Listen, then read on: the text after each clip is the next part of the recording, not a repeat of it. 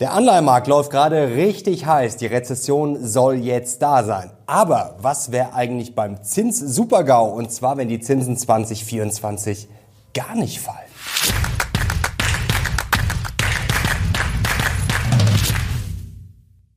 Servus Leute und willkommen zum aktuellen Briefing. Heute gibt's hier die heißesten News und Charts rund um die Börse. Und wir schauen gleich mal auf die Börse und zwar auf ein neues Allzeithoch beim Nasdaq. Das sieht erstmal super aus, aber die Bären haben natürlich schon die Rezession gewittert. Denn der Anleihenmarkt, der spielt gerade spannende Sachen und das schauen wir uns heute genau an. Und dann müssen wir natürlich auch auf den möglichen Super-GAU schauen. Die Märkte haben ordentlich Zinssenkungen eingepreist. Wir haben aber eigentlich die Woche der Zinsenttäuschungen hinter uns. Was wäre, wenn 2024 die Zinsen einfach mal gar nicht fallen? Was würde dann passieren? Meine Einschätzung dazu und dann haben wir natürlich viele spannende Geldideen und vor allem auch spannende Dividendenaktien und jetzt legen wir los. Wow, Leute, der argentinische Löwe hat diese Woche laut gebrüllt auf dem Weltwirtschaftsforum in Davos, Javier Milei. Und ich will nur mal kurz den Schluss seiner Rede vorlesen. An alle Unternehmer hier im Saal und auf der Welt. Lasst euch nicht von Staaten, Politikern oder Parasiten einschüchtern, die alle vom Staat leben. Lasst euch nicht einschüchtern von einer politischen Klasse, deren einziges Ziel es ist, ihre Macht und ihre Privilegien zu erhalten. Ihr seid die sozialen Wohltäter, ihr seid Helden, ihr seid die Erschaffer der außergewöhnlichsten Periode an Wohlstand, die wir je erlebt haben. Lasst euch nicht einreden, dass eure Ambitionen unmoralisch wären. Der Staat ist nicht die Lösung, der Staat ist das Problem. Bezeichnet von nun an Argentinien als euren Verbündeten. Es lebe die Freiheit. Carajo. Wow, Leute, jetzt bin ich auf eure Meinung gespannt. Stimmt ihr zu, Javier Millet? Dann gebt mal Daumen hoch. Ich gebe es zu. Ich fühle mich verdammt nochmal davon angesprochen, als Liberaler, als Kapitalist, als Investor und auch vor allem als Unternehmer. Und ich bin froh, dass es so eine liberale Stimme gibt. Zugegebenermaßen laut, auch populistisch. Ja, trotzdem finde ich, ist das ein wichtiges Gegengewicht, was vor allem bei uns in Deutschland ja, fehlt. Denn da haben wir eher solche laute Stimmen wie Katharina Stoller von der Grünen Jugend mit Zitaten wie unser gesellschaftlicher Begriff von Arbeit sabotiert aktivistische Lebensentwürfe. Das ist sicherlich unser größtes Problem. Vielleicht ist aber das größte Problem auch, was ein Abonnent mir vor ein paar Tagen geschrieben hat. Der meinte nämlich, in Italien gäbe es das geflügelte Wort, die Leute hätten das Geld, nicht der Staat. Staat und in Deutschland, da sei es eben genau umgekehrt. Ich glaube, ein Problem, an dem wir arbeiten sollten. Wenn ihr dabei seid, dann gerne Zustimmung, bin auf eure Kommentare vor allem gespannt und noch ein lustiger Funfact. Wer ist nach Davos in der Holzklasse Linie geflogen? Natürlich der böse Kapitalist Millet. Die anderen kommen dann lieber im Privatchat. Und jetzt kommen wir schon zum Highlight für diese Woche, Leute. Und zwar, kommende Woche gibt's ein Interview mit Heiner Flassbeck. Den hatten ja zuletzt einige von euch gefordert. Ich werde am Montag mit ihm sprechen. Wenn ihr Fragen an ihn habt, könnt ihr gerne kommentieren. Und ja, ich hoffe, ihr freut euch drauf. Sicherlich auch ein Grund, um den Kanal jetzt schnell zu abonnieren. Und jetzt wird's noch besser, denn wir haben Geldideen und zwar exklusiv für euch. Der Geldideen-Newsletter, der nimmt jetzt richtig, richtig Fahrt auf. Er ist zu 100% gratis und wenn ihr euch jetzt registriert, dann kriegt ihr wirklich was Geniales. Denn wir haben Dividendenaristokraten für euch. 18 Stück, 18 Aktien mit sehr hohen Dividendenrenditen bis zu 10 Prozent. Und jetzt kommt das Wichtige, die können sich das auch leisten. Nicht einfach eine hohe Dividendenrendite. Wir haben das durchanalysiert. Wir haben uns angeschaut, die Payout-Ratio, ob die in Ordnung ist, im Verhältnis zum Gewinn, im Verhältnis zum Free Cashflow. Und da sind wirklich sehr spannende Titel dabei. Das würde ich mir auf keinen Fall entgehen lassen. So attraktive Dividendenaktien. Wie gesagt, Link findet ihr unten in der Beschreibung. Und jetzt kommen wir auch schon zum Briefing und damit zu allem, was Investoren jetzt wissen müssen. Und die Bären fühlen sich oben auf, obwohl die Kurse sich zuletzt erholt haben, denn es war die Woche der Zinsernüchterung und zwar die Hoffnungen, ja, die sind stückweise zerbröselt und zwar auf Zinssenkungen, die Hoffnungen. Fangen wir mal an mit Kenneth Rogoff, Harvard Professor, Harvard Legende. Der hat gesagt, ja, was der Markt da einpreist, Sechs Zinssenkungen, das ist ein Pipe Dream, also das ist ein Hirngespinst, das sind feuchte Träume, wird niemals kommen, sollte die Wirtschaft halbwegs stabil bleiben. Christopher Waller, Fed Governor, hat gesagt, oh, die Fed soll auf jeden Fall aufpassen und sollte niemals so schnell die Zinsen senken, wie sie das früher gemacht habe. Dann am Mittwoch zeigte sich die Wirtschaft wieder robust und zwar die Einzelhandelsumsätze, können wir hier nochmal draufschauen, sind im Dezember überraschend stark gestiegen. 0,6 Prozent erwartet worden waren nur 0,4 Prozent. Dann ist auch noch überraschenderweise die Inflation in Großbritannien gestiegen und hat da auch die Hoffnungen ja, zerbröselt auf schnelle Zinssenkungen und die Bären sagen, naja, die Trader, schaut mal hier drauf, wie das hier schon alles zusammen zusammenbröselt, eure ganzen Hoffnungen, die in den letzten Wochen aufgebaut wurden, eure Luftschlösser, da seht ihr es vor kurzem, da waren wir noch relativ weit unten bei Zinssenkungen von fast hier 170 Basispunkten und jetzt marschieren wir schon Richtung 130 Basispunkte. Also die Zinssenkungshoffnungen, ja, die zerbröseln gerade und das kann für die Märkte richtig bitter werden. Vor allem, weil die Bären warnen, die Rezession die ist eigentlich schon da. Zumindest gibt es ein eindeutiges Zeichen der Märkte und zwar die Uninvertierung der Zinsstrukturkurve. Hier können wir uns mal das Verhältnis anschauen zwischen den zehnjährigen und den fünfjährigen Anleihen und da seht ihr, jetzt sind wir über die rote Linie, also ins Plus. Das ist die Uninvertierung, denn bis vor kurzem haben die Kurzläufer mehr Rendite gebracht als die Langläufer. Das gilt ja als Rezessionswarnung und wenn es dann die Uninvertierung gibt, dann ist es sozusagen das Zeichen, jetzt ist die Rezession da und da wünschen die Bären schon mal viel Vergnügen. Und die weltweiten Risiken spitzen sich doch immer weiter zu, warnen die Bären und verweisen auf die Krise im Roten Meer im Nahen Osten. Pakistan bombardiert mittlerweile im Iran. Die Amerikaner und Briten haben zuletzt ja im Jemen schon die Houthi-Rebellen angegriffen und das könnte immer weitere Kreise ziehen. Und ein echter Bär kann nur die Frage stellen, wie kann man denn da seelenruhig investieren, wenn die Welt gerade so riskant ist? Und die Bären verweisen darauf, was da gerade alles auf dem Spiel steht, was da hineingezogen werden könnte. Jetzt schauen wir gar nicht mal auf Öl, das ist sowieso schon längst klar, aber wir schauen mal hier auf die Agrarlebensmittelimporte EU betroffen und zwar von der EU raus und in die EU rein. Da könnten fast 70 Milliarden Dollar betroffen sein. Hier seht ihr die ganzen Handelsrouten, was da alles dabei ist, Früchte, Kaffee und Co. Also die Bären sagen, das kann richtig, richtig teuer werden und dann natürlich die Inflation massiv nach oben treiben. Der Kongress in den USA auf der anderen Seite hat gerade mal wieder den Shutdown gerade so abgewendet. Also die Bären fragen an die Bullen, ihr könnt das doch alles nicht ernst meinen, oder? Und jetzt wechseln wir auf die Bullenseite und die Bullen bleiben völlig entspannt, schauen erstmal auf die Indizes. Ja, wo stehen wir denn eigentlich gerade? DAX bei rund 16.600 Punkten, Nasdaq mit neuem Allzeithoch. Also da scheint die Stimmung gar nicht mal so schlecht zu sein. Und bei den Zehnjährigen, bei den US-Staatsanleihen, ja, da sind wir bei den Renditen zuletzt ordentlich nach oben marschiert. Bei 4,14 sind wir da zwischenzeitlich gelandet. Und die Bullen sagen, ja, Risiken gut und schön, die gibt's aber sowieso immer. Die gefährlichsten Risiken sind sowieso die, die wir meistens noch gar nicht kennen. Und es gibt auch viele positive Nachrichten. Zum Beispiel Halbleiteraktien. Komischerweise haben sich die zuletzt prächtig entwickelt, haben nochmal ordentlich angezogen, weil Taiwan Semiconductor einen positiven Ausblick gegeben hat für 2024 und das deutet auf eine breite Erholung der Branche. Und das hat natürlich Aktien wie Nvidia mal wieder einen Push, einen Schub nach oben gegeben. Und die Bullen sagen, wenn doch gerade alles so schlecht und so grausam ist und wenn sich doch schon ganz klar andeutet, dass wir in der Rezession sind, dass es bald runtergeht mit den Unternehmensgewinnen, warum verkaufen denn die Insider dann gerade so verdammt wenig? Schauen wir mal auf diesen Chart hier. Und da sehen wir, äh, sind wir im Keller.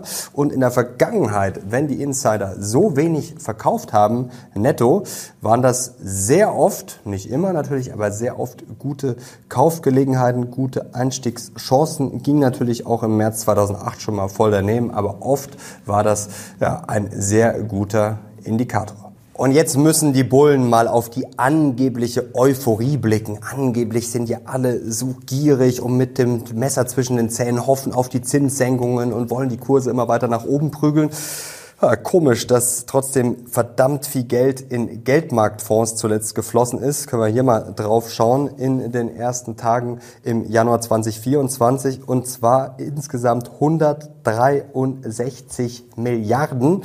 Ja, das ist der stärkste Start in ein Jahr für Geldmarktfonds in der Geschichte. Also das soll dann diese Gier sein, die gerade die Aktienmärkte treibt. Ja, die Bullen gehen da nicht so ganz mit und setzen einfach drauf, dass da sehr viel Geld ja, an der Seitenlinie steht, noch investiert werden kann, gerade wenn die Zinsen vielleicht fallen sollten. Und man muss sich auch eines klar machen, die Bullen schauen ja auch ganz gerne mal auf Statistiken. Wenn wir ein negatives Jahr hatten wie 2022 und dann ein positives wie 2023, dann ist natürlich die Bärenlogik sofort oh, jetzt muss es wieder runtergehen. Aber in der Vergangenheit lag man damit halt oft falsch. Schauen wir mal hier drauf, ja, was da passiert ist. Negatives Jahr, positives Jahr, dann sind die Kurse eben oft weitergelaufen und vor allem in einem Wahljahr, ja, da war es bislang immer positiv.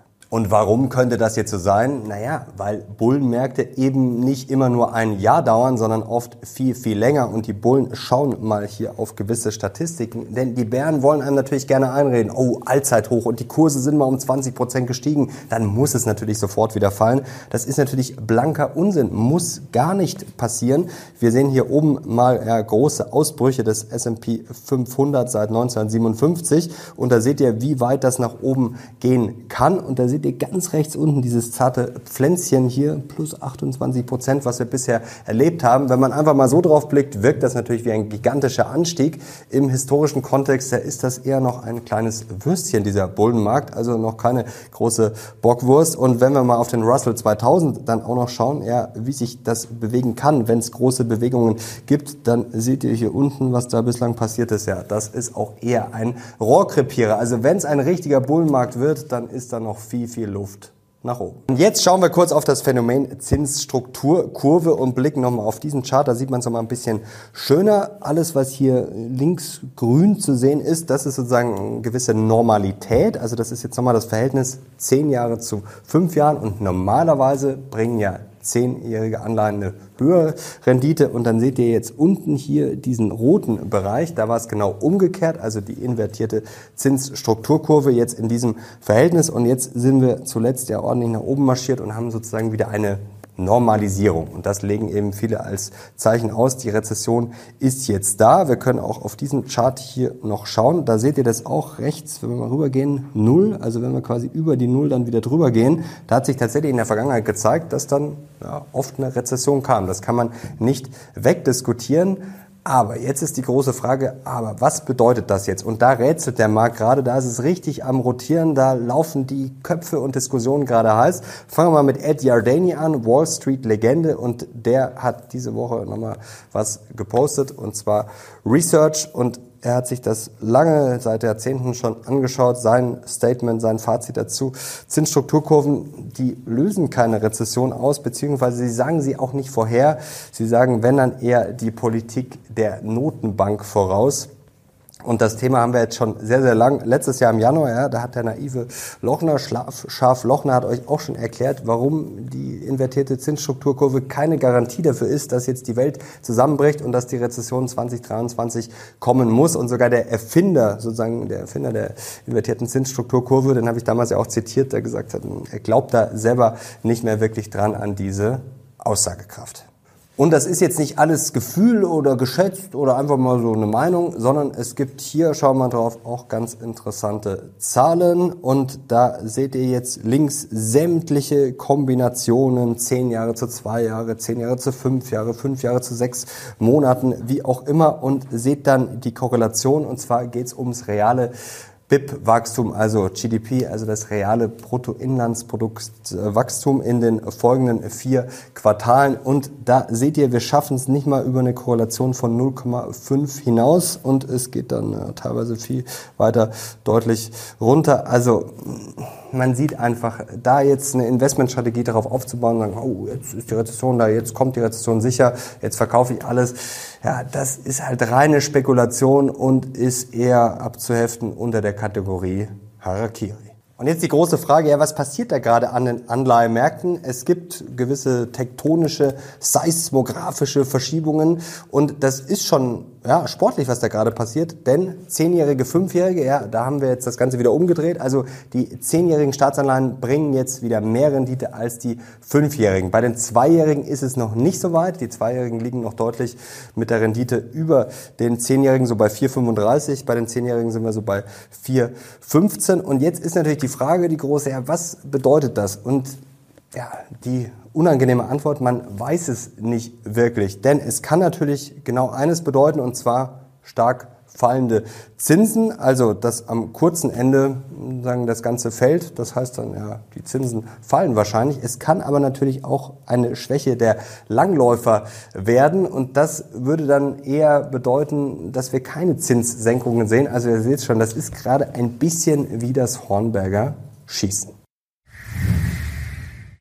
Und jetzt kommen wir zum Mindblow und der schließt nahtlos an das an, was wir gerade besprochen haben. Und zwar sind wir in der Rezession. Ich sage nein und es ist jetzt auch nicht besonders kreativ. Ihr habt es äh, vorher schon gehört, hatten wir auch im Livestream am Mittwoch. Also die Einzelhandelsumsätze wieder positiv überrascht. Industrieproduktion in den USA auch überrascht positiv ausgefallen. Und man muss nur auf diesen Chart hier schauen und zwar die Jobless Claims. Und ihr seht's, ja, die sind komplett im Keller. Also die sind jetzt nochmal runtergefallen und da jetzt davon zu sprechen, dass wir gerade mitten in die Rezession eingetaucht sind, naja, das ist schon mehr als fragwürdig. Es gibt einfach sehr viele Dinge, die noch gut laufen oder die sich generell positiv entwickeln. Wir können auch mal auf die Disinflation schauen. Das ist ja auch sehr, sehr interessant. Natürlich haben wir gerade Risiken. Klar, Nahosten und Co. Das ist ein Risiko, das kann man nicht einfach wegdiskutieren.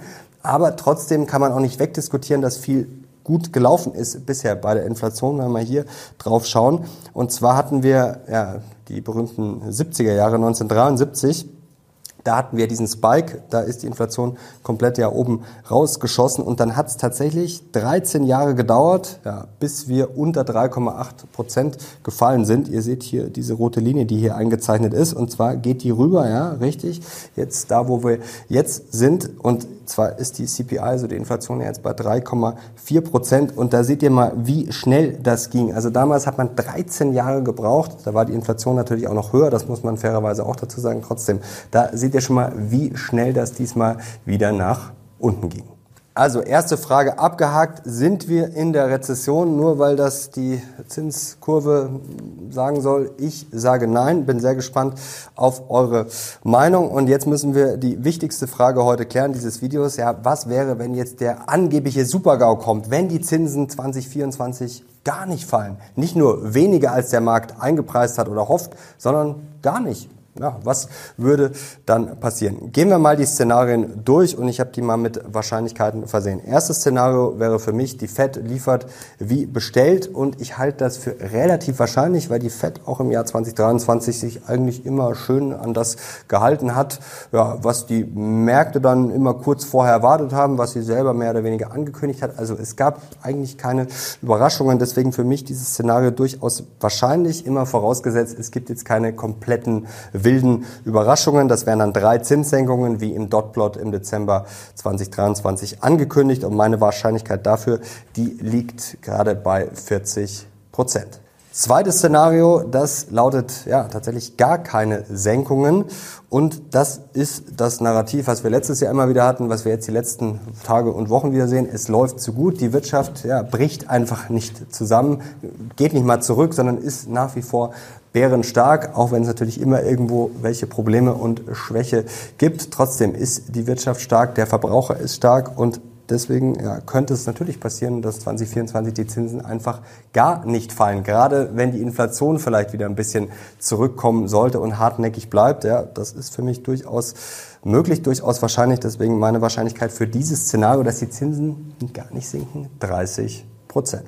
Drittes Szenario, der Markt behält ungefähr recht. Der Markt ändert natürlich auch seine Meinung. Ihr habt es gerade gesehen. Also es waren vor kurzem noch deutlich mehr Zinssenkungen eingepreist. Jetzt ist das schon ein bisschen zerbröselt in dieser Woche, aber trotzdem ist deutlich mehr eingepreist als diese drei Zinssenkungen, die die Fed selber angegeben hat. Und diesem Szenario gebe ich eine Wahrscheinlichkeit von 20 Prozent. Also das ist so fünf Zinssenkungen gibt, eben deutlich mehr, als die Fed angekündigt hat, weil es natürlich die Chance gibt, dass die Inflation deutlich runterkommt. Da müsste natürlich alles glatt laufen mit Ölpreis, mit dem Nahen Osten und Co. Keine bösen Überraschungen. Sieht momentan ein bisschen schwieriger aus und ist auch die Frage, ob es das überhaupt braucht. Die Frage ist auch immer, sind mehr Zinssenkungen im Endeffekt überhaupt gut oder läuft es dann eigentlich schon wieder mit der Wirtschaft schlecht? Deswegen gebe ich diesem Szenario nur 20 Prozent. Und dann müssen wir natürlich uns noch überlegen, was wäre, wenn es ganz anders kommt. Also wenn doch irgendwas schief läuft, wenn es eine Krise gibt, wenn wieder was mit den Banken ist, wenn es komplett eskaliert im Nahen Osten. Also wenn unwahrscheinlichere Ereignisse, die aber natürlich möglich sind, dann zu Tage treten. Also es läuft ganz anders. Ja, dann könnte es natürlich sein, dass wenn die Inflation auf einmal wieder anzieht, dann könnte es sogar sein, dass die Zinsen weiter steigen oder dass die Zinsen richtig, richtig in den Keller fallen, wenn die Wirtschaft doch abschmiert. Dem muss man auch eine Wahrscheinlichkeit aus meiner Sicht noch geben von immerhin 10 Prozent. Schreibt mal in die Kommentare, ja, was für euch das wahrscheinlichste Szenario ist. Und jetzt kommen wir zur Frage, um Gottes Willen, wenn die Zinsen Zinsen nicht fallen, ja, was passiert denn dann? Und da muss ich sagen, das macht mich überhaupt nicht nervös. Natürlich kann es sein, dass wir da immer mal wieder Enttäuschungen sehen, dass wir Anpassungsprozesse haben, so wie wir das jetzt in den Startreihen ins Jahr 2024 auch gesehen haben. Aber was ist jetzt bislang für eine große Katastrophe passiert? Also wieder die Frage, was ich auch schon im Livestream gesagt habe, ist das quasi euer Investment Case, dass die Zinsen in diesem Jahr hoffentlich möglichst tief fallen? Wahrscheinlich eher nicht. Das ist dann auch Zockerei und wie gesagt, wenn die Zinsen stark fallen, ist immer die Frage, ist das überhaupt ein gutes Zeichen? Ist es vielleicht nicht sogar ein besseres Zeichen, wenn die Zinsen nicht so stark fallen? Und wenn sie vielleicht gar nicht fallen würden, ja, würde das einfach dafür sprechen, dass die Wirtschaft sehr, sehr stark ist. Und wir müssen uns auch immer eine Frage stellen, womit rechnen denn die Leute wirklich? Man muss sich ja nur die Experten anschauen, Bloomberg und Co. Wie viele gibt's da jetzt, die da sitzen? Oder auch hier bei mir bei den Interviews, Andreas Beck und Co. Wie viele sagen denn, ja, ist doch völlig klar, dass die Zinsen sechs, sieben, acht, neun, zehn Mal fallen. Ja, richtig. Das sagt eigentlich gar keiner. Philipp Vorndran zum Beispiel auch im Dezember, der hat ja auch gesagt, er glaubt da nicht dran, was da eingepreist ist, dass das so kommt. Also ich kenne eigentlich keinen Experten, der mit mehr als drei Zinssenkungen fix rechnet und deswegen finde ich, ist da das Enttäuschungspotenzial unterm Strich doch auch schon wieder relativ begrenzt. Hier haben wir nochmal die Bloomberg-Schlagzeile dazu. Also die Banker haben eingestimmt in den Chor, ja, dass man vorsichtig sein sollte bei den Hoffnungen auf die Zinssenkungen. Und ich glaube, so kann man das stehen lassen. Für mich wäre es kein Super-GAU, sondern im Gegenteil, es läuft zu gut, kann natürlich zu Irritationen führen, aber unterm Strich wäre es wahrscheinlich gar nicht verkehrt. Und jetzt kommen wir noch zu ein paar Geldideen. Und meine Geldidee für dieses Jahr, die ist ganz einfach. Buy the Dip, also bei jedem größeren Rücksetzer, da werde ich Stand heute auf jeden Fall kaufen eine Idee ist auch für diejenigen, die sagen, ich will mich absichern, dass dann doch irgendwas Böses kommt. Ja, keine Anlageberatung, aber da wären sicherlich Kurzläufer gerade interessant, bringen noch ordentlich Rendite und wenn dann die Zinsen komplett abrauschen sollten, dann wären Kurzläufer sicherlich interessant. Dann natürlich eine Geldidee generell, Watchlist haben, Watchlist bauen, Watchlist ausbauen, wie auch immer. Fangen wir gleich mal an mit Energieaktien zum Beispiel, die Aufholpotenzial haben könnten. Hier eine Untersuchung von CNBC, die haben sich mal angeschaut, ähm, Marktkapitalisierung mehr als zwei Milliarden Dollar, dann Forward PI ähm, weniger als 11 und dann Kurspotenzial nach oben mindestens 10 Prozent und dass sie 5 Prozent unter der 200-Tage-Linie notieren und da kann man drauf schauen, wer da alles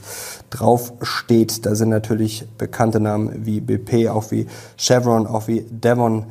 Energy, EOG Resources, Equinor, also da sind einige spannende Namen drauf. Halliburton, die werden äh, kommende Woche auch Zahlen bringen. Marathon Oil, Murphy Oil und Co. Dann ist die Frage, wer hat gerade Momentum? Die Berichtssaison hat ja begonnen, hat schon ein bisschen Fahrt aufgenommen. Gerade die kommende Woche wird sehr, sehr spannend. Da kommen jetzt auch viele Dickschiffe. ASML ist zum Beispiel dabei und Tesla und Halliburton und Johnson Johnson. Also kommende Woche geht's dann so richtig los. Und hier auch mal eine Untersuchung, wer da Momentum haben könnte bevor berichtet wird. Und da schauen wir auch mal auf ein paar interessante Namen, zum Beispiel Intel, Excel Energy, DR Horton, KLA, Lam Research, Brown Brown oder auch Service Now. Und was ich auch noch spannend finde, wichtig, keine Anlageberatung. Ich bin eh schon investiert. Apple zuletzt schlecht gelaufen, auch überholt worden von Microsoft, gab viele Herabstufungen, China-Geschäft läuft nicht so. Trotzdem, wenn man genauer hinschaut, man hat Samsung überholt, iPhone läuft insgesamt global gut. Gab jetzt auch eine ordentliche Heraufstufung. Also es gibt mal wieder gute Nachrichten von der Bank of America, also Apple sicherlich was, was man sich mal anschauen könnte. Wichtig, wie gesagt, keine Anlageberatung und eine sehr gute Geldidee ist weiterhin unser KI-Depot bei Beating Beta. Also das läuft wirklich wie geschmiert. Da haben wir ja auf die Lieferketten geschaut, da wollten wir auch diversifizieren, da wollten wir nicht nur Hype drin haben, aber klar, es sind natürlich auch Klassiker wie Nvidia drin, aber es läuft wirklich heiß. 15 Prozent im Plus seit der Auflegung Ende Juli 2023. Nasdaq hat zwar ein neues Allzeithoch geschafft, aber im Vergleichszeitraum gerade mal 8 Prozent. Und der DAX, ja, der hat gerade mal 3 Prozent geschafft. Also unser KI-Depot bei Beating Beta, das läuft richtig, richtig rund. Für mehr Informationen packe ich euch den Link auch mal unten rein.